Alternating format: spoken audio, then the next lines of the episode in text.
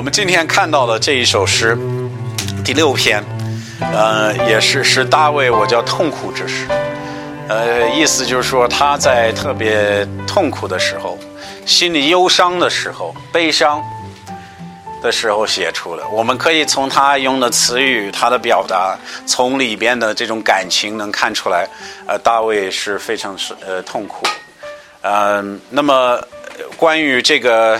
呃，背景我们一会儿再呃考虑，咱们先读一下呃这个诗篇六呃六篇一到十节，要不咱们一声读吧，好不好？咱一起读。好，诗诗篇六篇一到呃一到十节，好，咱们一起读。圣经说：求主不要发威争治我，不要动怒责罚我，我身虚弱，求主怜悯，我目发展，求主医治，我心是。要到几时？求主回转。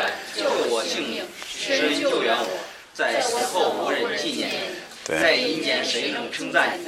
我因叹息，至甚困乏，每夜流泪，沾入我的床。石头我踏，我因忧愁，眼泪昏花，因酒力甚多，日夜衰老。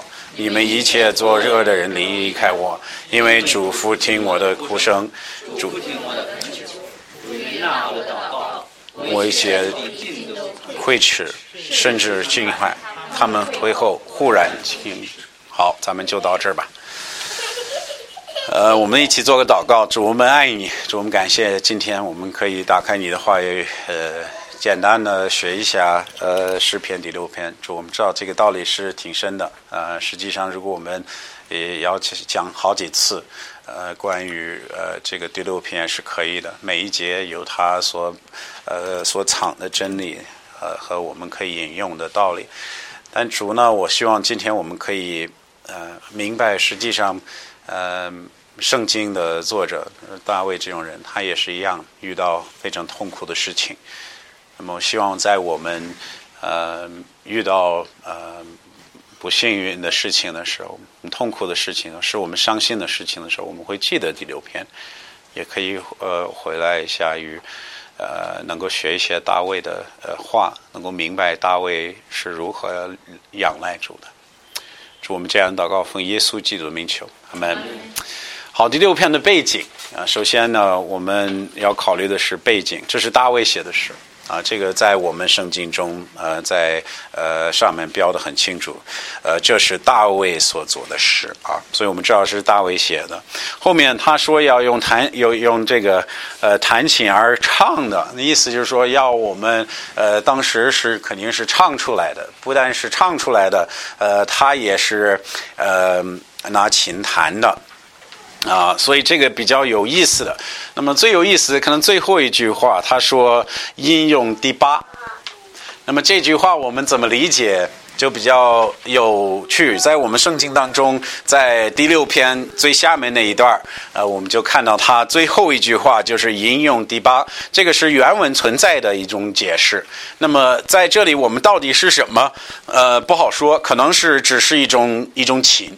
可能是一种带八省的一种琴，很多人是这样理解的。但是我觉得可能不一定是琴，我觉得可能是他要呃以什么这个呃以什么调来呃这个演奏。啊，因为当时他们也跟我们一样啊，这是呃 C 调的啊，这个可能是 D 调的啊，我们要以以 C 调演奏，那么呃乐琴就知道应该怎么去弹。那么可能这个呃音第八可能是指的呃呃如何沿节这个这个节奏，那一这个怎么去弹？我觉得可能是这个意思。但是我们知道这个呃。概念音八音音第八啊，是指的呃带线的乐器的一种弹法啊，这是我们知道的，可能是指的某一个琴，有可能是指的它一种一种弹琴的一种方法。但是无论如此，我们知道这个是大卫写的，呃，也当时是他们会唱出来的，嗯。那这个关于这个诗的背景啊，圣经也不告诉我们特别多，我们只能可以，我们只能从里边的内容来呃大概呃的猜一猜呃到底是大卫在什么样的背景之，因为大卫的故事圣经给我们记载很非常细，他所发现的发生的事情，他生活中的一些困难，圣经我们提到的很多。首先从这个呃呃经文呃我们主题经文这个一到十节，我们可以看到是大卫嗯、在犯罪之后写的一个一首诗。呃，怎么看出来？在第一节他说：“求主不要发威惩治我。”那么在这句话，包括后面一些经文，我们可以看到他应该是在呃在在违背天主之后写的一首，呃，但是到底是做了什么事情，我们是不知道的。但是我们知道他可能因做这个事情导致的这个后果是他特别难受的。嗯，那么很多人觉得，呃，这个是大卫在，呃呃，丢失了自己的孩子的时候写的诗，可能是他因为主呃惩罚了他，他小婴孩去世了。很多人觉得，如果你看他里边的这种呃这种悲痛，包括他用的词，感觉是真的发生一些很大的事情。无论如此，我们还不是那么确定。但是我们知道，这个肯定是大卫在呃遇到非常难过的事情的时候写出来的。那么我们在学习他的时候，我们要注意，他也有他非常一种自然的一种呃一种结构。呃，我们首先可以把一到三节连为一一个部分，然后呢，下面的四到七节呃连为一部分，然后后面的八到十节也连为一部分。他呃在这样，其实在写的比较清楚。呃，前面呢，他是提到呃他这种苦楚的一种解释，他告诉我们他为啥痛苦。他的痛苦的来源是从哪里来的？呃，到底是呃什么样的痛苦？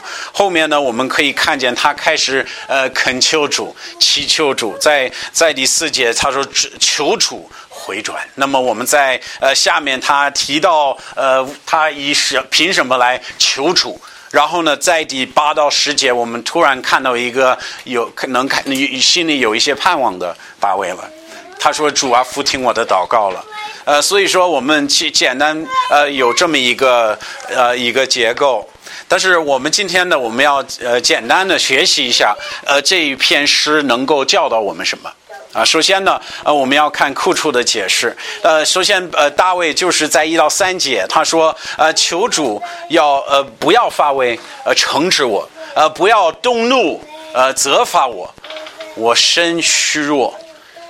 呃，求主纪念我骨发战，求主医治。第三节说，我心生恐慌，主啊，这要到几时？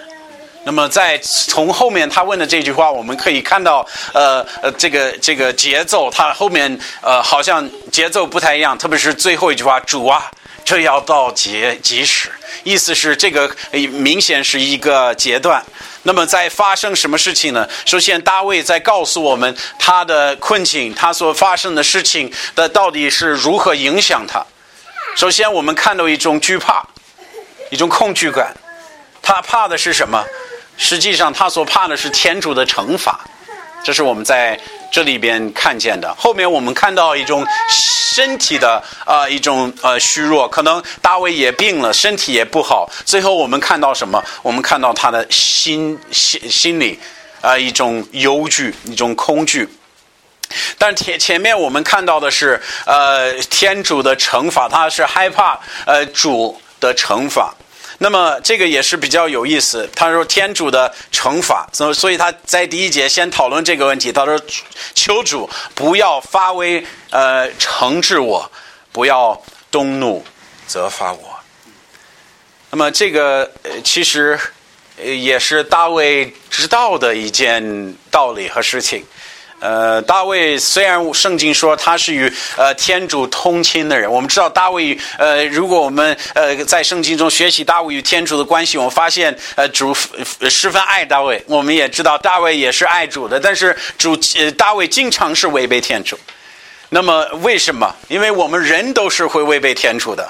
圣经给我们记载的大卫这个英雄，不是一个从来没有跌倒过或者犯罪的人。主给我们自己记载圣所有圣经呃人物，包括保罗，包括新约的人物，没有一个是完美的。圣经会指出他们的错误来。像保罗，他他对呃呃这个约翰马克的态度，圣经后来他自己都后悔了，知道自己错了。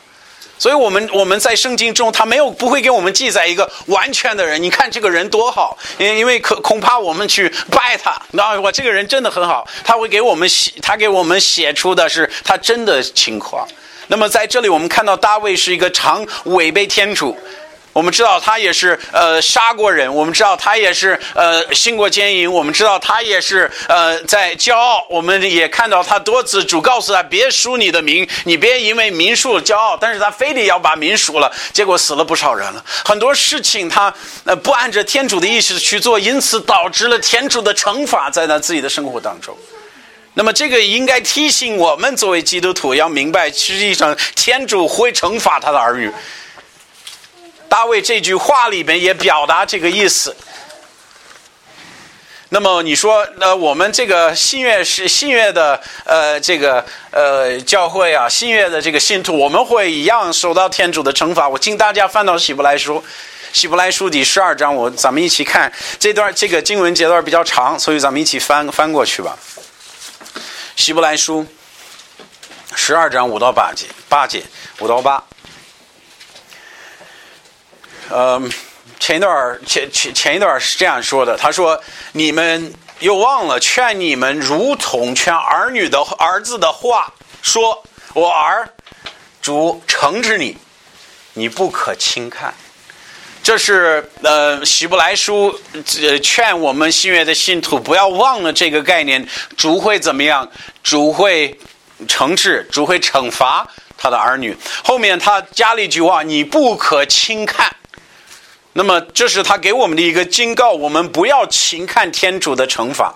在这里，他说：“主，呃呃，责备你们，你们不要丧诞。”所以，在这里，他给我们两个：你不要丧诞，同时你不要轻看。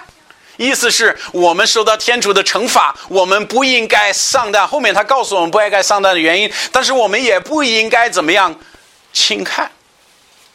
那么这说明什么？我们遇到天主的惩罚的时候，我们不应该说这个不是这个事情不大，这无所谓了，这只是主的惩罚而已。主是充满的爱，这个就无所谓了。该惩罚的就惩罚吧，这个叫请看，这是我不应该做的事情。另外呢，会有另外一个反应是什么？丧胆，不行了，我过不了日子了。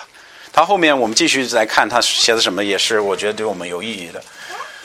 他说：“因为主必惩治他所爱的。”有责打他所守留的儿子，他意思是，如果我们受惩罚，他确实是告诉我们，天主是爱我们的。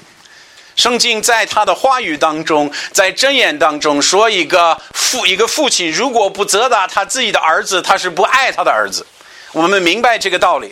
如果你呃不管你的儿子，你不管教你的儿子，实际上他他他你不爱他，这是圣经的意思。所以他看我们，他说这个道理你们应该懂。天上的父他爱你们，他也会责打你们，他会惩罚你们的。他说要责打他所承留的儿子。第七节说，你们若被惩被惩治。正是天主，呃，待你们如同待儿子。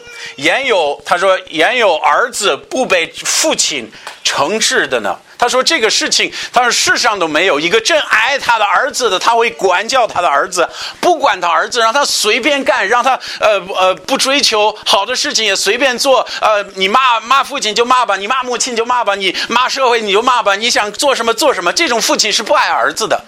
他说：“管孩子的是爱孩子的。那么在这里，他说这个是你们从社会能学到的信息，这个是呃自然的、很清楚的。第八节告诉我们是人人都被惩治。他说：你们若不受惩治，那就像四儿子，不像亲儿子了。他说一个父亲不会好好管什么孩子，四儿子，他这是一种羞辱，你知道吗？”他不，我不想管他了。其实我见不见他都无所谓了。他意思是，如果我们明白，实际上主管教什么样，他管教他的亲儿子，他管教他管教他所爱的子儿子儿女，那我们就明白，实际上我们不用丧诞啊。但是后面他来继续说，从第九节，他说我们，他说我们又圣身的父惩治我们。我们尚且敬畏他，何况完令的父呢？所以在这里我们看见他回答一个问题：你爸都管教你，使你多次受痛苦，这个痛苦叫你做什么？敬畏他。他说：何况我们被顽灵的父，呃，管教的人呢？他应该有一样的效果。呃，这个比较有意思。呃，在第呃，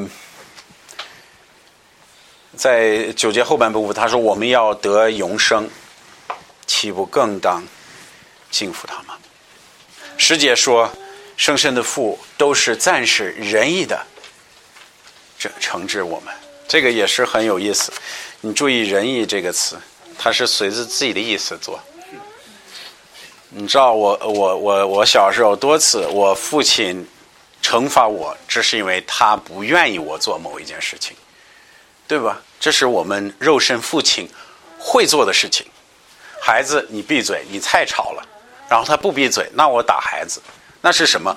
我不愿意孩子做这个事情，那这是道德问题吗？这孩子叫是罪吗？不是，我打他是因为我不愿意他做，他还做。那么这个对孩子有益处吗？圣经说。这个确实是有益处，为什么？因为他明白什么叫尊重，明白吗？他明白权利的意思，他明白父亲、母亲是该尊重的。他说的话，我应该亲耳听，明白吗？所以在这里，他他说什么？在第十节，他说：“嗯，他说，圣圣父亲都是呃暂时仁义的，呃惩治惩这个惩呃惩治我们。”他说：“为万灵的父惩治我们，是叫我们得益处。”那他说：“天父他为为什么要惩罚我们？他是因为他不愿意吗？”他说：“是因为使我们得益处。”那么我我我们做肉身的父亲，我不能保证我每一次打过我孩子是是他得到益处。但是我有时候我打，我觉得我打他，我得益处了。好，这个事情解决了，他不再叫了，他现在听话了，好了，我好多了，好吧？但是主的意思是什么？天上的父，他他惩罚我们是是谁？是我们的益处，这是他所说的话，也是值得我们注意的。他后面说成为圣洁。与他一样，他的意思是什么？让我们明白属灵的道理，让我们顺从他，让我们敬畏他，让我们改变我们的行为，让我们活出一个圣洁的人。同时呢，圣经说与他一样，一个一个儿子能嗯与没有父亲的本性嘛？肯定是也是有父亲的本性。为什么？因为他父亲生出来的，养主管教我们，使我们活出他的样子来，对不对？十一姐说：凡呃惩治人。当时，呃，不能叫人快乐。好，我没有一次在管教孩子之后，孩子找我说谢谢爸爸，这太好玩了啊！不会这样子的，总是叫人忧愁。后来受整治的经过磨磨练，必能得善行平安的果子。好。那么我们要明白，实际上大卫所明白的道理，惩罚是存在的，啊。那么我们这个经文给我们的两件警告，一个是不要轻看，不要轻看。有时候我们真的轻看在生活中发生的事情。我们说啊，这真倒霉啊，这真的真的为什么这样子？哎呀，我这个这个倒闭了啊，我这个事情做的不好，我那个，然后就感觉我不考虑。我天赋在天上管事情，我没有等一下问问，哎，我是不是刚说 刚被管教了，对不对？我是不是刚这是不是主惩在惩罚我？我不要轻看这个事情，认为这只是就那样，没有，我不要请看天主的惩戒，那个那那个惩戒惩治。同时，我不要丧胆，我不要因为在受管教的时候丧胆，觉得我没有希望了，因为知道。这个惩治磨受磨练之后，会生出平安圣洁的果子来。所以我们明白他这个这个概念。如果天主是呃惩治呃责罚儿子是应当的，那么我们现在可能要回答的问题：为什么大卫会这样求呢？啊，你看看大卫的大卫所求的，他说：“求主不要发为惩治我，惩治我。”他说不要动怒责罚我。那如果大卫明白这个道理，他为什么会这样求？我要大家注意几件事情。第一，呃，注意两个两个一个词，第一个是发威，第二个是动怒。在我们这节经文里面，他说：“求主不要发威惩治我，不要动怒，这个责责罚我。”大卫求的是宽容，他求的在惩罚之间的宽容，他求的是宽容的惩惩治和抱着怜悯的责罚，这是他所求的。你注意，他说：“主别。”别惩治我，他没说。他说别发威，惩治我。注意，他没有说主啊，别责罚我。他说别动怒，责罚我。这个就很有意思。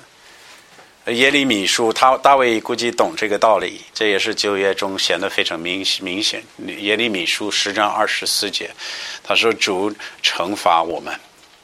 啊！主惩罚我，这是耶利米先知祷的祷告。他说：“主惩罚我，求主不要震怒，但要从宽，恐怕使我过于无有。”他说什么？主啊，惩罚我，这是应当的。我做错事情，我违背了你的话，你这样惩罚我，应当。我求的是什么？我求主怜悯我，我求主怜悯我，但要从宽。恐怕使我归于无有。我跟你说，这个先知知道一个发威的惩罚是什么样的，他能使我归于无有，突然不在了。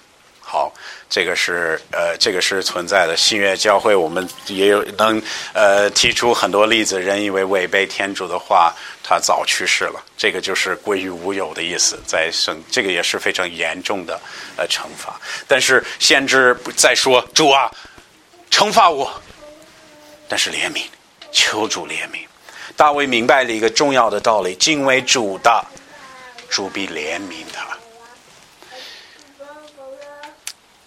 我我请大家翻到诗篇第一百零三篇十到十三节。没想到会花这么多时间就解释第一节啊，我们给加快啊。但是大卫明白了这个道理了。在诗篇一百零三篇，他说：“不要按我的罪恶待我，不要照我的过犯报我们。敬畏主的人，主赐他恩典，如同他说，如同地地那样高。他说，主开出我们的罪，我们的过犯，如东基利西基那样远。十三节，注意他说什么？敬畏主的人。”主连续他，如同父亲连续儿子。所以在这里，我们看见，在我们受惩罚的时候，我们可以求主的怜悯。但是我们知道，谁会得着主的怜悯呢？敬畏主的人。这个敬畏是什么意思？敬畏是什么意思？那我们知道，这个敬畏是指的尊敬。畏呢是什么意思？害怕。知道主的权力是多大的，知道主的力量是多大的，知道我们罪是有多恶的，因此知道我们在天主面前站不住脚的，求主来原谅。说主啊，我只能求你的怜悯。在这里，这就是敬畏主的人。他说，敬畏主的人，主怜恤他。大卫知道一个敬畏主、一个敬重又怕主的人，主必怜恤他、怜悯他。那敬畏主的心。就是在犯罪之后，有有这种忧伤痛苦的心来表达出来的。啊，这个也是大卫犯罪以后、犯罪之后写的呃诗。这个诗告诉我们，也是在他杀人之后、行奸淫之后，意识到自己的罪、悔改的时候的一个一个诗祷告。你注意他说什么？这是大卫自己说，他说：“他说你不喜爱祭物，若喜爱。”我必献上。他说：“或分祭，你也不喜悦。你所要的祭，就是忧伤同悔。天主啊，忧伤同悔的心，你必不轻看。那么在这里，大卫在说什么？好，实际上在我们违背天主之后，我们真的如果有敬畏天主的心，如果真的有悔改的心，我们会有一种清楚的表现。它会表现在于什么？忧伤、痛悔的心。所以在我们主题经文当中，我们看到大卫所求主说：“主啊，不要发威，惩治我。”他是意思是什么？主啊，我知道我做错了，我心我现在心里忧伤，知道我的问题，主怜悯我。我们看到一个什么样的？我们看到一个敬畏天主的，一个愿意献上忧伤痛悔心的人。然后大卫以自己的经历都说，这种人呢，你不轻看。所以大卫可以怀着这种信心说：“主啊，我知道我错了。”那问我们所有在这里的基督徒，如果你信耶稣基督，你上你你在你与主的关系当中，你能记得你上你是什么时候像大卫一样，真的有忧伤痛悔的心没有？如果你记不住的话，那恐怕有问题。有的时候，我们向天主的祷告就成就就。就像我们那个呃天主教的那种方法一样，这边坐着一个神父，虽然我们这儿不做神父啊，但是他就是方法一样。这是一个神父，我我进这个秘密间，然后他不能看我，然后我就我做了这个，我做了这个，我做了这个，我做了这个，我做了这个，好，平平安安的去吧。好啊，哎呀，我心里好多了，对不对？我们现在祷告也是如此，不过没有神父，我们是直接向主说，我做了这个，我做了这个，我做了这个，我做了这个，主求原谅。好，下次再见，主。那这个完全不是主所要的，这个完全违背我们呃这个违背天主的这个事实。我们如果明白天主是谁，我们如果明白天主的圣洁，如如果我们明白耶稣基督在十字架上受的痛苦，那我们最少在祷告，在我们明白自己的罪之后，会表现在忧伤的心。我违背了我的主，我得罪了我的主，同时会使我们什么痛悔。如果你们如果没有不好意思，虽然我们都说出来了，但是主在那儿看，这个跟我小孩一样，经常会出现这种情况。我批评他，然后我他会说：“爸，对不起，不好意思。”但是我一看他，我说：“你这不是对不起，你这不是一个不好意思的事情，你知道你刚做了什么事情吗？”他不知道。我们如果愿意在认祷告的时候就这样很轻易的说啊主啊对呀我违背了你的名我我我我否我否认你的名我我我在在你面前行了奸淫我做了这个事情我做了那事就就是这些事情主啊我全做了好了我走了主在说什么你知道我是谁吗？你知道你违背了谁吗？你知道你所做的事情耶稣基督为你这些事情受了多少苦吗？你记得吗？有时候跟我我们做父亲的应该能明白这个道理，最起码我们知道我们孩子过来说：“哦，爸就是那样，对不对？”不，不就是那样。你这样向你妈说话，我应该打你一嘴巴，对不对？他不就是那样，好吧？这是很严重的事情，很严肃的事情。我们向天主说话也是一样的。啊，主啊，不好意思，就做了这些小小事情。那么主看我们事情有多么的严重，实际上我们从大卫的诗中看出来，他在求主说：“主啊，别发威惩治我。”他知道什么？他知道他所做的事情是值得这样的报应。后面他他来呃，这个在我们得抓紧时间啊。他后面在呃二到三节，他开开始把实际的这种痛苦来给我们述说出来。这二到三节，他说我身虚弱，求主怜呃纪念。他说我骨发战，求主医治。我心生恐慌，主啊。这要到几时？大卫心里忧伤，他肉体也是虚弱的，这个都是很痛苦的事情。不知道你们在你们这个生病呃的时候表现的怎么样？但是如果我们身体真的很很痛、很弱，经常我们在心情上。也一样会受到，呃，这个影响，也会很弱，也会出现这种忧伤，或者说会有那种内心的这种不舒服。翻过来也说也是对的。经常如果我们心里忧伤，它会影响到我们的身体。如果你看到一个十分心里忧伤的人、沮丧的人，在这种人，他经常他的思想、他的心，这个沮丧的心会直接影响他的身体了。他会开始有各种各样的病，他的身体会呃出现各种各样的问题。原因在于什么？原因在于他的心啊，原因在于他的心。那么他有身体的虚弱和心理的恐慌。那虽然我们不知道大卫的身体到底是有什么问题，圣经也没说，可能是病了，可能是非常严重的病，但也有可能他身体的。虚弱是来自他内心的忧伤，这又有可能。你注意后面他说的话，他说：“我骨发展。”他如何形容他的身体？感觉他他的他的骨头都在那儿抖，就感觉还是还是一个心理的问题。他说：“我的心生恐慌。”就感觉人的心和人的身体还是连接起来的。感觉大卫的心里的这个这种恐惧和忧伤，已经影响了他到他的肉身了。突然感觉头疼，突然感觉起不了床了，突然感觉哪儿都是痛。这都是来自什么？这都是来自心理问题。实际上，圣经也是把这两件事情连接起来，在箴言呃十七章二十三节，他说。他说：“心中喜乐，使身爽快。”他说：“心中忧伤，使骨头枯干。”就告诉我们，实际上我们的心情如何，它也会影响我们的身体。嗯，其实我亲眼也是，嗯，可以举很多例子，就是在我的生生活当中遇到的人。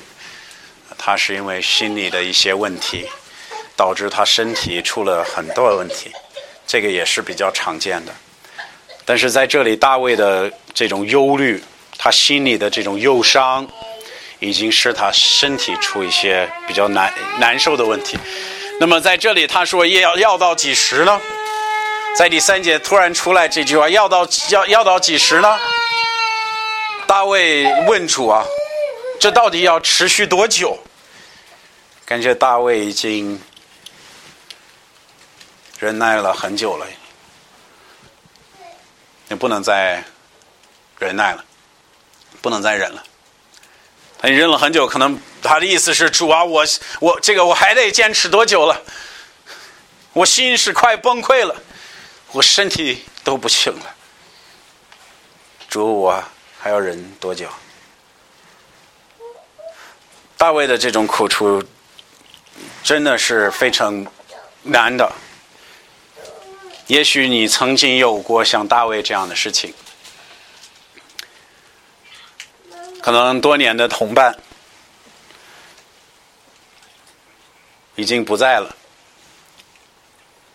曾经与丢同伴的人聊，总说半夜起来翻身。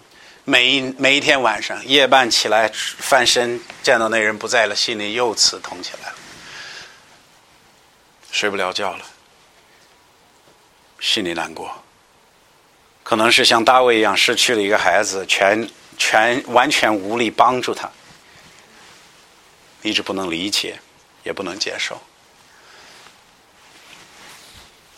可能是被人害过的，使你心里怀着一种。非常深的痛苦，有可能是别的事情、经济压力等，一直压着心头。说我感觉没办法了，说还得多久啊？还得多久？这就是大卫了。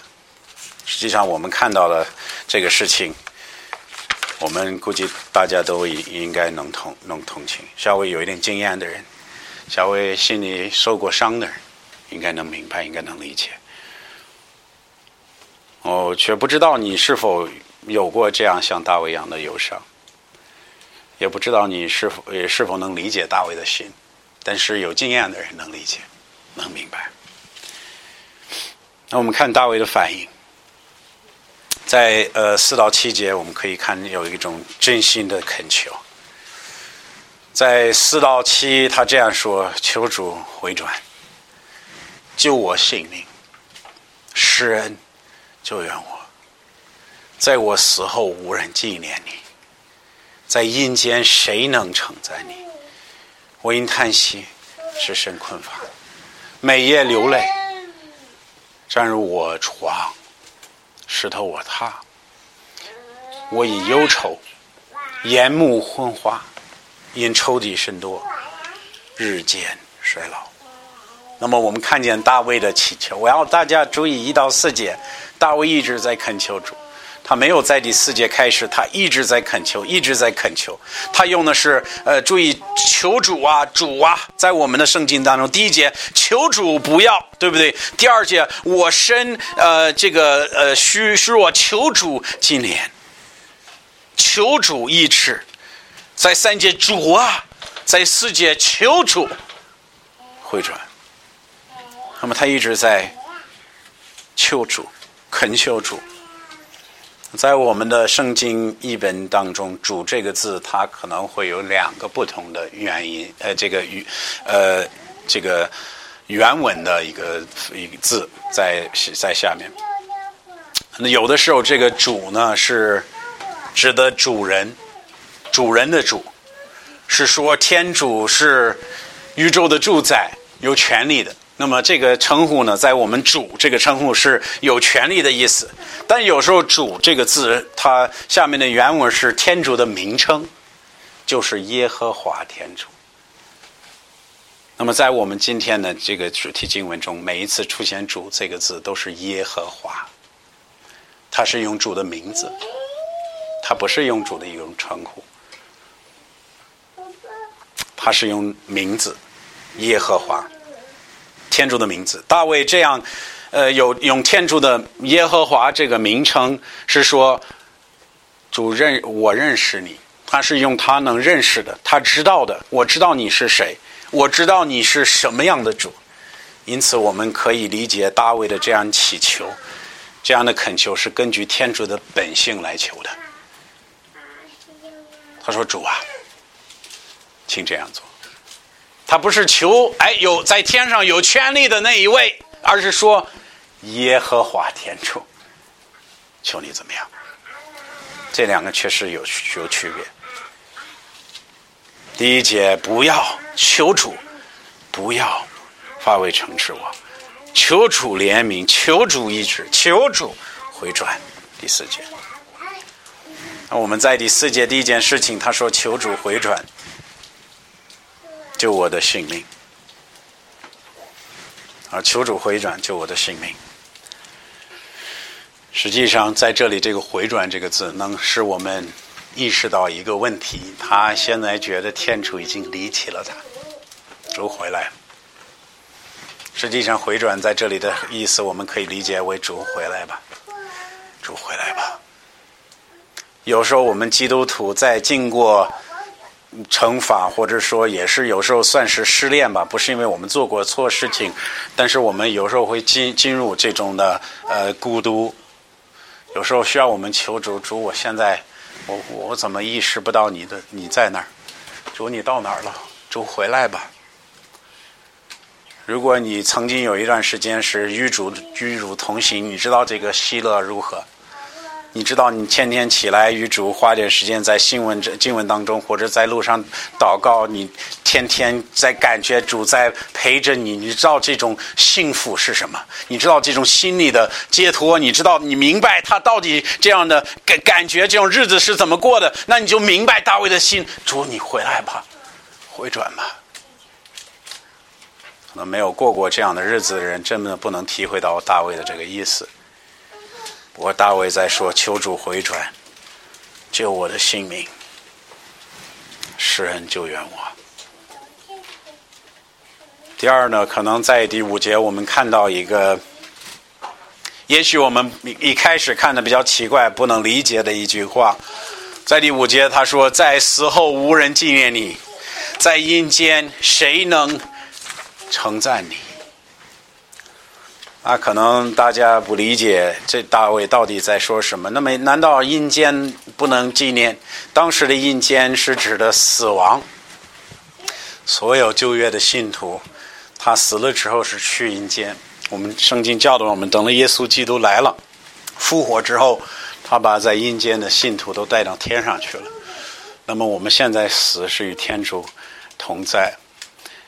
但是在旧约圣经中，我们看见“阴间”这个字。我们知道，不一定是指的地狱，也不一定是指的受苦的地方，而是指的死人去的地方。在死后无人纪念你，那么难道我们死了之后是灭绝了吗？不存在吗？这个并不是大卫的意思。实际上，我们可以从大卫别的诗里边看见，他明白死后还是存在我们的灵，我们的灵魂还是存在的，甚至我们还是与主有关系的。那么，如果我们要理解这个意思，我们需要看第十节。第十节是这样说：“他说我一切仇敌尽都溃耻，身世惊骇，他们退后，忽然溃耻。”大卫告诉我们，有仇敌因他遇到悲伤而喜乐，他们因主因为主受高的王大卫。遇遇见这些困难，就开始辱骂，不仅辱骂主，也辱骂，也骂天主。那么在这里，嗯，大卫所求的是主给他机会，在人间赞美他，在人面前纪念主施行的拯救。他意思是，别人看我，呃，主你的仇敌，呃，讨厌你的人，恨你的人，在看我，在在高兴。他说：“你看，这是主所立的王，你看他遇见的事情，你看他所受的罪，我们很高兴。”他说：“主在在实行拯救，给我一个机会，能在人面前称赞你，能让人看见你是一位不仅仅是一个圣洁公义的主，会惩罚那些行恶的人，但是是一个能实行拯救的主了。”这是大卫在说的话，他在求主再给他一次机会赞美他。是那些怎么样？是那些现在在骂他、骂天主的人，叫他们亏耻。那么在六到七节，我们看到祈求的痛苦。其实大卫应该有一段时间一直在恳求，一直在祈求。也是十分痛苦的事情。我是从六到七节觉得有可能就是大卫的呃儿子去世的时候，可能是呃呃写了之后才写了这个经文。他在这里说：“我因叹息，只身困乏，每夜流泪，沾入我床，湿透我榻。”他形容他，我们知道这是一首诗啊。他在形容他所流的泪是甚多的。他说：“我的我的榻都湿透了，我的床都湿透了。”他说：“我以忧愁眼目昏花。”你知道，我们看到一个时哭的时间长的人，他的眼睛会很大，红红的，满着眼泪，然后呢，都打不睁不开眼睛的。这是宝，这是大卫在形容的状况。他后面说：“日渐衰老，也是身体的影响。”那么在这里，我们看见大卫在经过的痛苦真的是不容易的，也是不容易的。但是他我们在第三部分看到信心的宣告，在这个虽然是一种哭在哭嚎的大卫，是在受痛苦的大卫，但还是一个有信心的大卫。咱们别忘了，这个诗不是说我我在经过这个事情，我先写一部分，看结局如何，再写后边那部分，没有。这个我我在我心中，这个就是大卫在流蓝眼泪写的诗，在还没看到结局的时候，都把八到十节写进去了。为什么？这个符合前面他所存在的这种信息与对他与天主的认知。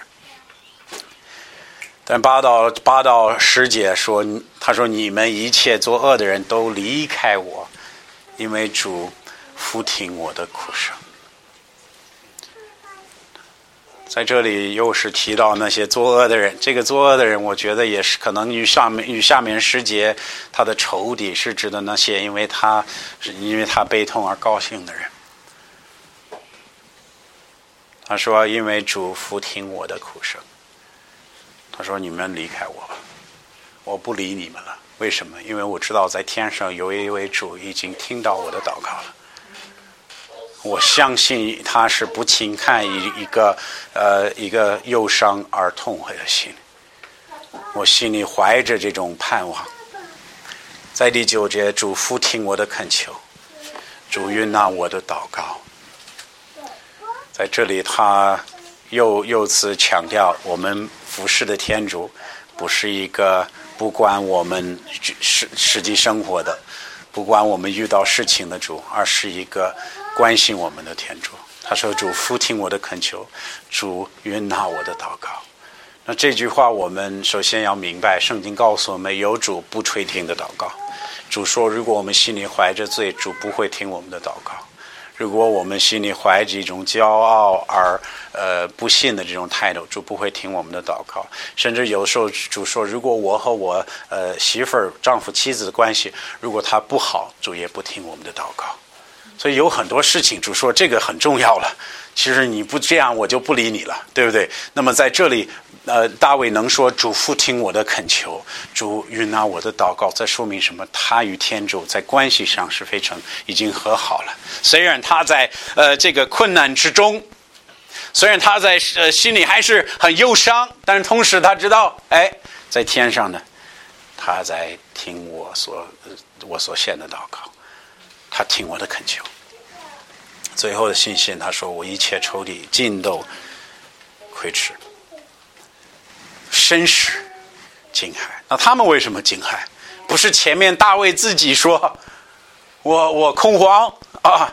在这里他说，因为主听我的祷告，因为主你要实行的拯救，你会使他们突然很羞耻，同时会使他们心里有一种害怕。为什么？”